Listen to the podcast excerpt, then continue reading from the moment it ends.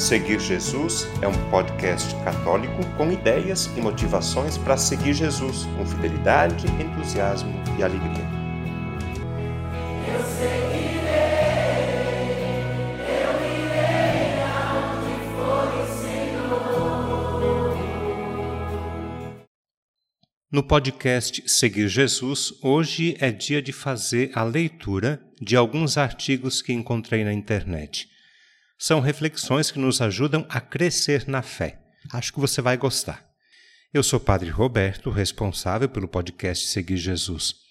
Estou em Belém do Pará, onde ajudo nas atividades da paróquia Santo de Viges. E eu convido você a me acompanhar na leitura desses artigos. Vamos lá? O primeiro é de Dom Lindomar Rocha Mota, bispo de São Luís de Montes Belos, Goiás. No dia 16 de junho de 2023, Dom Lindomar publicou no site da CNBB o artigo Jesus vê as pessoas. O bispo diz assim: Ter olhos, mas não ver, ter ouvidos, mas não ouvir, é um mal que pode nos assolar a todos. Olhar não é a mesma coisa que ver, e escutar não é o mesmo que ouvir. Olhar e escutar são reflexos sensitivos e involuntários. Podemos ouvir e olhar, inclusive, coisas desagradáveis que pouco depois fazemos questão de esquecer.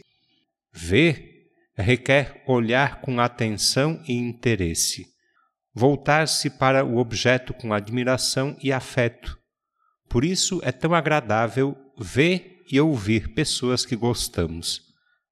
Jesus caminha com atenção no meio das pessoas. Ele as vê enquanto passa e lhes chama a uma nova condição.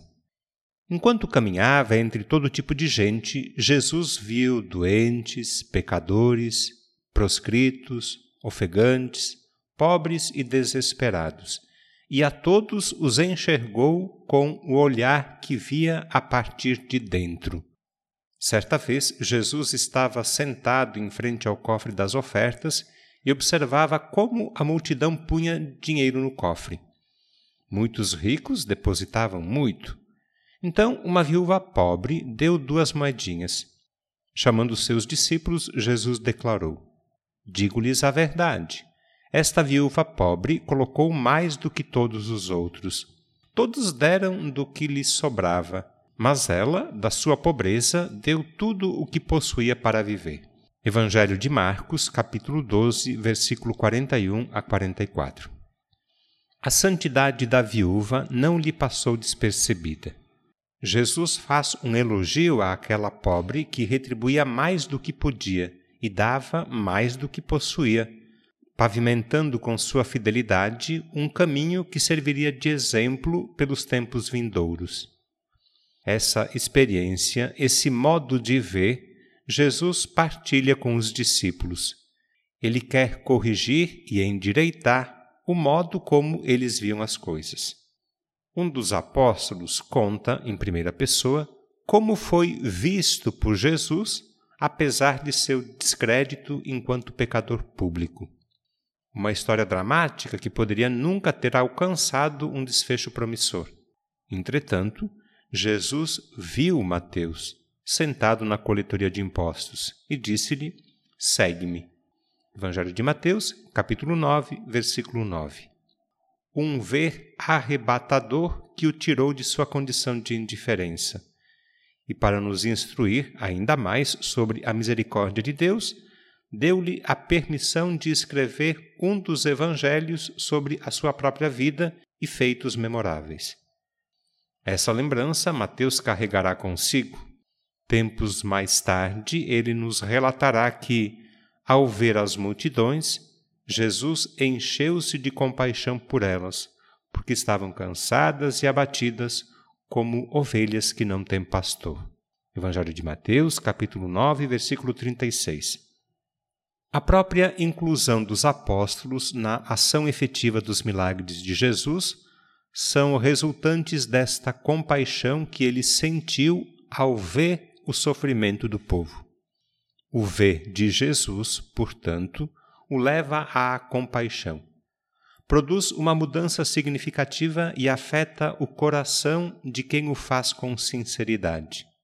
Em outra ocasião, Mateus relatou que, quando Jesus desembarcou e viu uma grande multidão, teve compaixão deles e curou os seus doentes. Mateus capítulo 14, versículo 14. Jesus vê as pessoas.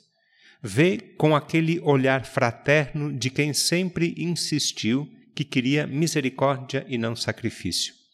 A sua missão é caminhar no meio de nós, olhar e aprofundar este gesto até que se aclare a visão a respeito de quem somos e do que necessitamos, até nos encontrar no cerne profundo de nossa própria vida e, dando-nos tudo o que precisamos, ensinar-nos a repartir e a ver.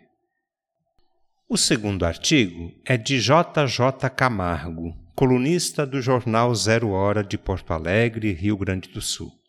No dia 6 de junho, no site do jornal, JJ Camargo publicou o artigo O País Onde Eu Sonho Viver.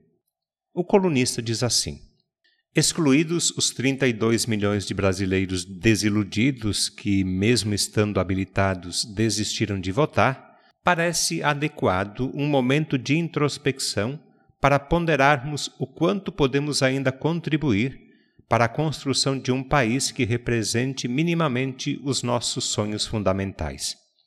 O país onde eu sonho viver deve combater ferrenhamente a desigualdade social pela busca do desenvolvimento econômico que ofereça a todos iguais condições de realização pessoal por desempenho e sempre renunciando à degradante doutrina que propõe igualdade pelo empobrecimento coletivo. O país onde eu sonho viver deve ser inteligente para copiar o modelo de países que deram certo e fugir das utopias delirantes que empobreceram continentes inteiros. Para isso, todas as bolsas assistenciais indispensáveis para a sobrevivência já devem estar vinculadas à presença dos filhos na escola. O país onde eu sonho viver deve priorizar a educação, entendida como alicerce do desenvolvimento sustentado, e oferecer cursos profissionalizantes em todas as áreas, entendendo que técnicos bem-sucedidos têm muito maiores condições de felicidade do que doutores desempregados por saturação de mercado. O país onde eu sonho viver deve valorizar ao máximo a figura do professor estimulando-o e remunerando-o dignamente, porque só assim ele se sentirá reconhecido, condição indispensável para se buscar a excelência em qualquer atividade. O país onde eu sonho viver deve priorizar a cultura e oferecer a todos os seus filhos a formação elementar que lhes permitirá a fuga ao rótulo aviltante de massa de manobra. O país onde eu sonho viver deve formar médicos da melhor qualidade, evitando a iniquidade de considerar que para as pessoas desassistidas qualquer arremedo de medicina serve. No país onde eu sonho viver, a imprensa deve ser um baluarte da consciência popular, fugindo do sensacionalismo barato que alimenta os piores instintos humanos, esses que persistem enraizados mesmo depois que, teoricamente, nos tornamos mais civilizados. No país que sonho viver, todas as opiniões devem ser valorizadas, desde que respeitem os limites da verdade, da convivência harmoniosa e da civilidade. No país onde eu sonho viver, os políticos precisam ter caráter e coragem de exercê-lo no limite da resistência que deve brotar da inegociável convicção de que nesta nobre atividade não há espaços vazios e os que forem negligenciados pelos honestos serão ocupados pelos vigaristas. No país onde eu sonho viver, a justiça deve ser exercida por profissionais progressivamente mais qualificados, de modo que alcancem o topo da pirâmide por concurso que, privilegiando a meritocracia, eliminará a gratidão.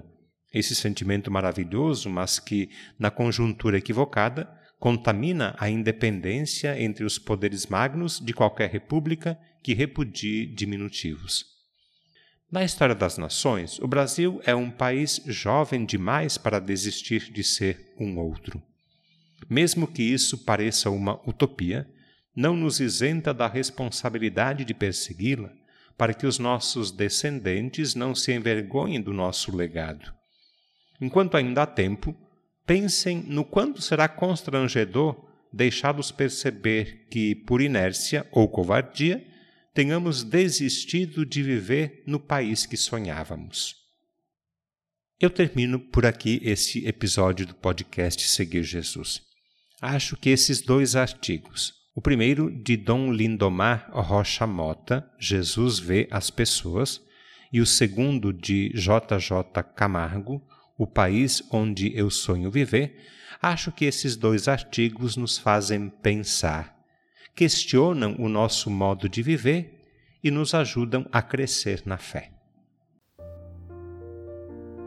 O conteúdo deste podcast está disponível na internet em diversas plataformas. Cito algumas para você conhecer e escolher: Google Podcasts, Spotify, Apple Podcasts, Anchor e Deezer.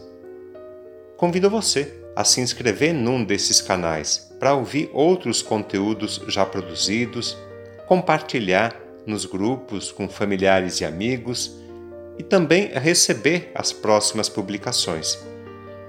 Eu lembro que o podcast Seguir Jesus tem duas publicações por semana no domingo, a homilia do Padre.